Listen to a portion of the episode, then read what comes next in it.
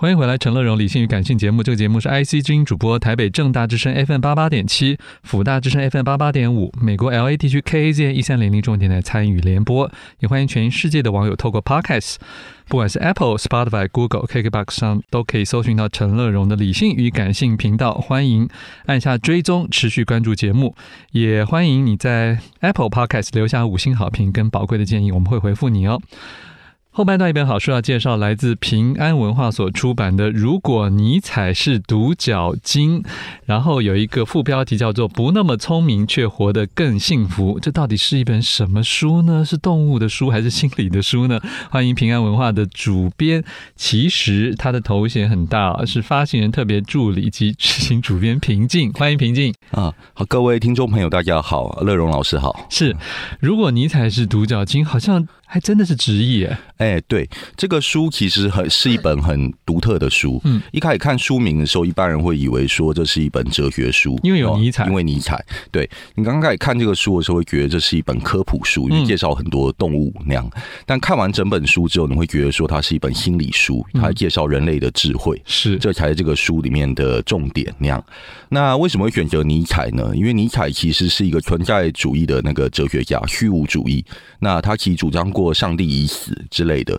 所以说他被认为是人类智慧的极致。那样，所以说其实尼采的代表其实就是人类。嗯，那独角鲸其实是一种被认为纯洁的生物，对，所以说大家会认为说，哎、独角鲸其实代指的就是动物。那样。嗯嗯，对。但是尼采因为他的生平比较特别，就是说他主张很极致的理性那样。他曾经也羡慕过动物，就是说他觉得牛可以不用思考，过得很幸福。但那个羡慕里面有一点点亲歧密啊视，对对对他觉得说，哎、如果可以像他们这样多好，都不用想。嗯，对，但是他在晚年的时候，曾经就后来就发疯了，痴呆了啊、因为一件比较有名的事情叫都灵之马，嗯，对，就是刚好在都灵这个地方，他看到有就是有马的主人在鞭打他的马，是，然后他突然间就崩溃了。嗯对，他就觉得说他没办法忍受，他后来就就痴呆了。所以说，这个概念其实就是说，尼采在发展人类智慧到极致之后，就是说突然之间崩溃这件事情。所以说，后来这个书的衍生概念是，如果尼采他是独角鲸，他可以像独角鲸一样，就是他不要想那么多嗯，啊，社会过得比较好那样。这个里面很有意思哦。这个作者一开始开宗明义讲说，我我们书不是反制啊、是就是不是反对大家去读。那如果这样，那干嘛还写书？那干嘛还读书？对不对？那那不是很吊诡，很后现代嘛？对，是是，他其实是在真的谈到说，我们应该要先回头尊重那些以前我们认为他们好像没有在想什么。是哦，那这里面当然关于想这件事情，书中有非常多细密的引导，对不对？就是我们过去说什么什么动物有没有意识啦，是或是说什么他们会不会认知啦，是或者什么这些，他对某些的名词做了一些梳理。对，没错。哦就是这个书里面，其实它里面就有讲到说，人类通常觉得自己是万物之灵，通常会觉得说，哎、那我人类会有道德意识，好，人类有可以感知死亡，好之类的东西，就是我们认为我们比动物高明的地方。嗯哼，但事实上，其实他书里面其实提出了很多反证，哈，比如说人类有道德意识，可是人类会因为道德意识去迫害其他族群，对啊，比如说在动物的世界里面，同性恋是一件很正常的事情，甚至在公的母羊里面，就是说十分之一都同性恋，嗯，但不会影响他们的繁衍啊、同样就是说，比如说在人类世界里面，人类会以道德之名去欺压别的族群，像是说纳粹大屠杀啊、嗯或者说去种族灭绝，好种人种优越这种这种这种事情。那动物世界也就没有这个问题，这样、嗯哼对对所以对，动物就直接是猎杀捕食，是，是然后就是结束了。嗯对，但是因为动物相对起来，他们过得也比我们快乐。因为比如说我们经历过，比如假使我们差点被杀好了，我们可能内心会留下阴影、创伤症候群之类的。是是是，对，但动物如果说羚羊逃离狮子的追捕，它不会留下任何创伤，他可能会留下警觉，对哎不对对，可是它不会内心创伤，然后从此以后就不敢、不敢、不敢出去觅食之类的，对，不会有这个问题。那这个书籍提供了很多就是不同的一个思考，嗯，就是说人类跟动物的差别那样，对，好，意思就是说我们要更尊重生命其他的可能啦，是那是并不是人类这种独一发展的形式就一定是最好的。没错，啊那样这里面提到了一个为什么这件事情啊，是是是作者就是替大家发掘出，其实人类要达到今天的我们说优势好对了，可是也可能有很多并发症，是中间就是有一个我们会产生一种，就是为什么会这样，没错为什么会那样，然后我们接下来该怎么样？对这件事情，他觉得跟动物的纯生存本能是不一样的。是是是，因为人类它里面有讲，人类是一种为什么专家，好、嗯专门问为什么那样。比如说我们连小朋友都会，对不对？对对对，比如说我们通常，比如说我们看到树后面有声音，好、我们会想象说树后面是什么怪物，或树后面是什么。那动物的话，他们是比较直觉去做反应的，好、他们不会在脑内去储存不必要的资讯。但人类脑内其实有很多不必要的资讯，比如说一些无用的知识，好、那也就是这些知识让我们变得很痛苦，那样无用知识就是很多出版社告诉我们的东西、啊 还有教科书告诉我们的，还有应该说所有的文化对文化底蕴带来的有好多东西都是。对生存没有帮助的，对对，可是会积压在你的意识跟潜意识里面，是是还包括社会集体潜意识里面。是没错。因为书中有讲到一个概念叫做死亡智慧，嗯嗯，就人类对于死亡的那个思考是属于比较多的那样。不过以前苏东坡有句话叫做“人生忧患是自始”嘛，嗯对，人生是自忧患始。对，就是说你开始认识到字，会会读书之后，你就开始感觉到忧患，嗯还感觉到不开心啊。其实跟这个书的概念是不谋而合啦，嗯就是说是类似是这样，就是说当你人类是唯一一个会想象说，哎，将来如果我死了，好会发生什么事的民族那样。所以说，作者里面就有举例，他八岁的女儿，就是某一天突然醒来就大哭，然后他就说：“哎，为什么哭？”那样，因为我突然想到有一天我不在这个世界上会怎么样那样，然后他就想到说：“哎，如果他女儿不是人类，如果不是动物的话，哈、可能就不会有这样的想法。”嗯那样，就像我们会去羡慕我们家养的猫或是狗，会觉得说：“哎，要是我们跟他们一样有多好，会不用上班，就可嗯以躺好平每天那么着开心啊。对对对，所以说其实这个书上是提供一个新的可能性，就是新的思考的可能性，让我们去重新审视这个世界。那样好，这里面提到说，人因为会进行这一种比较复杂的思考，，啊对，那当然也就因此产生了他说我们是天生的说谎家，是是，因为我们有好多的资讯啊，对不管是接收来的，或是自己再制造出来的，是啊是。对，我们可以就交相运用，编织成很多的场景，而且还假设其他的聆听者也可以理解对我们编织出的这些资讯，这些是呃，我们说文本啦，是是是，对。其实，在那个说谎这件事上来讲啦，书里面其实有一些很有趣的例子，包括说动物嘛，就是说其实乌贼，好、他们也会就是用一些很奇妙的方式去欺骗，比如说那个公乌贼，它如果说遇到旁边有另外一只乌贼来跟它抢母乌贼，好、它就会把它自己的身体的一半，好、另外一半就是面向另外那只公乌贼，是对，然后变色，好变成母乌贼的颜色，让对方以为说它就是说，哎，你有两只母乌贼，然后它身体的另外一半继续维持求偶的那个那个颜色，嗯，这样。它书里面讲说，其实人类跟动物都都会说谎哈，但动物的说谎多半他们是为了生存，其实未必没有策略性，有些时候也是非常高明，只是说，只是说人类说谎有时候反而就会是产生比较恶劣的结果那样，对对对，就是历史上面会会有一些现象那样，嗯对。这里面就提到了意图这件事情啊，是意图其实我们常常说是一个人的意图有好有坏，对不对？对嗯这里面有好有坏，就代表说， 可是为什么常常坏的事情会占上风，或者说是短视近利的行为，在人类以及跟人类文化中不断的上演？其实，是在是书是中，我觉得最棒的精华是在很后面后面的部分提到了一些。我觉得蛮严肃的事情，是是是啊我们没错现在介绍的好书是来自平安文化出版的《如果尼采是独角鲸》，一个非常好的假设、啊，就是人如果不那么聪明，却活得更幸福，你要不要呢？这是一个呃很喜欢动物，但是他也是心理学博士的贾斯汀·葛雷格所写的书，而且我觉得文笔相当的好啊。更重要的是，其实我刚才在跟我们今天现场来宾平安文化的主编平静聊到，就是我觉得他写书就态度就还蛮从容。你说是谦和，对对不对？对嗯就是他虽然蛮赞成动物界的智慧这件事情，是可是他回头来讲也没有对人类很凶的批判。对，因为他觉得可能宇宙这样安排也就这样了 吧。我们能发现、自觉到这件差别已经差不多了。是是是，似乎人经过这么几十亿万年，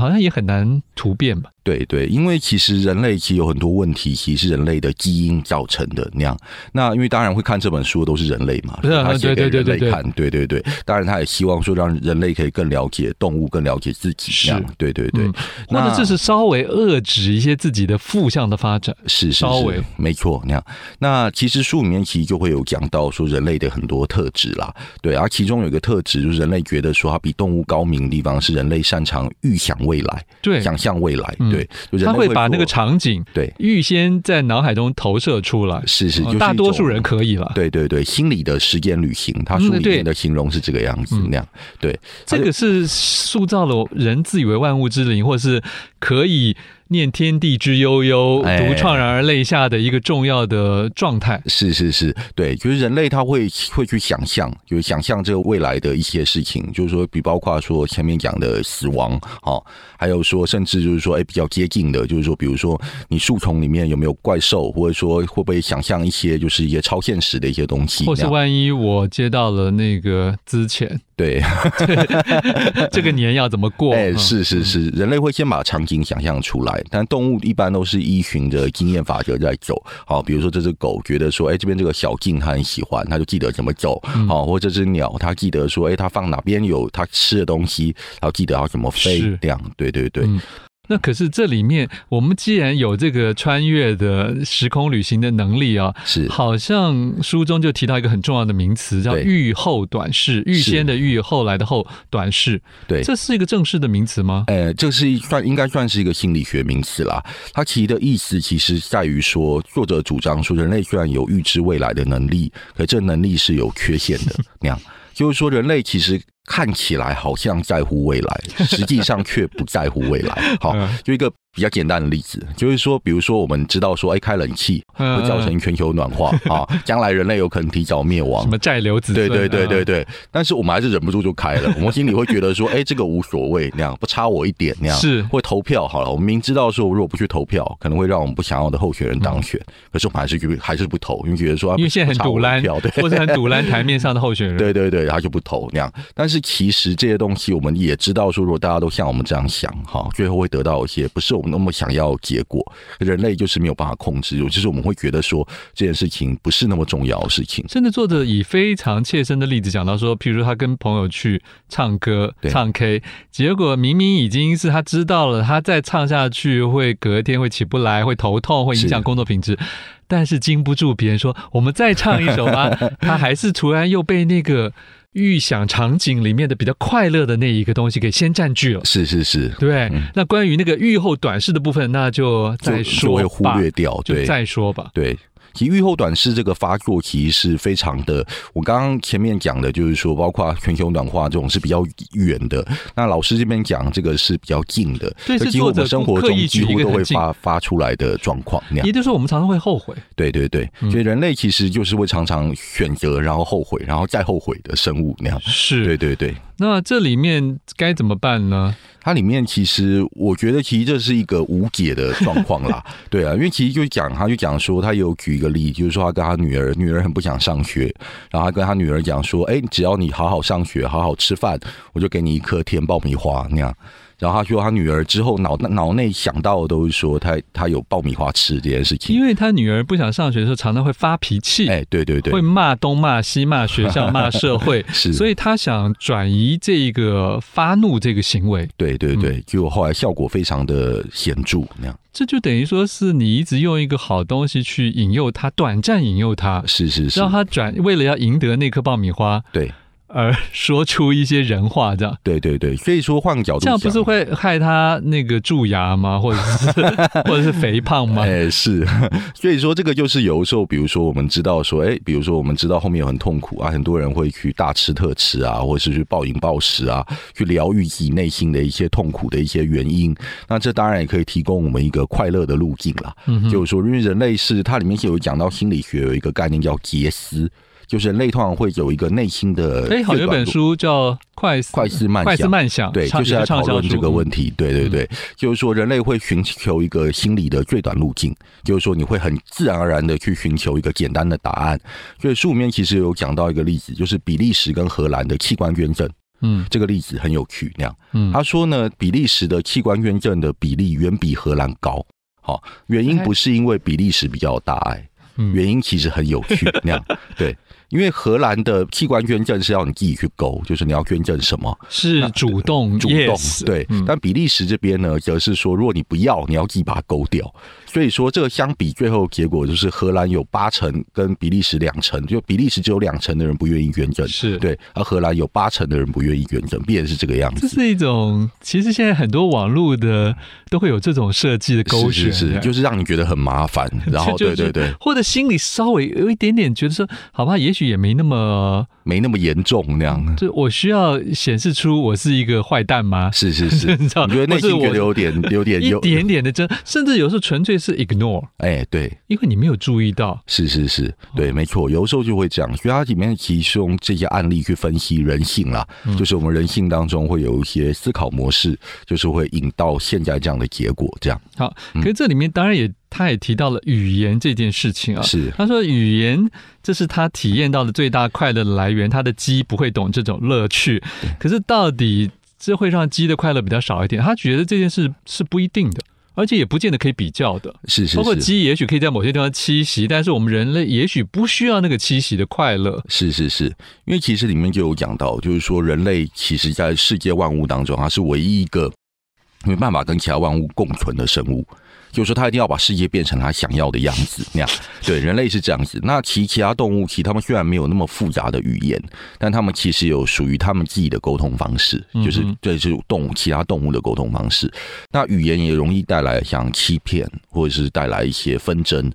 那当然，其实这个东西未必就是说真的是比较好，或是比较优越的。嗯，那我觉得作者其实也是表现出，就是说，哎，希望希望人类保持着就是比较谦虚的心去是。看待这件事情，那样它里面提到一段说，对整个动物界来说，语言引起的痛苦可能多过快乐啊。他说，语言是人类心智独特性的终极象征。然而，尽管它很奇妙，但它有利于给这星球上的生物，包括我们自己，带来多过快乐的苦难。是。所以就是说，这已经不能只是从双面刃这个名词来形容了啦，没错甚至有时候是我们常说利大于弊，利大于弊。是哎，可是问题是确定 吗？啊，说不定有一些的机能，有一些的基因，是对整个宇宙是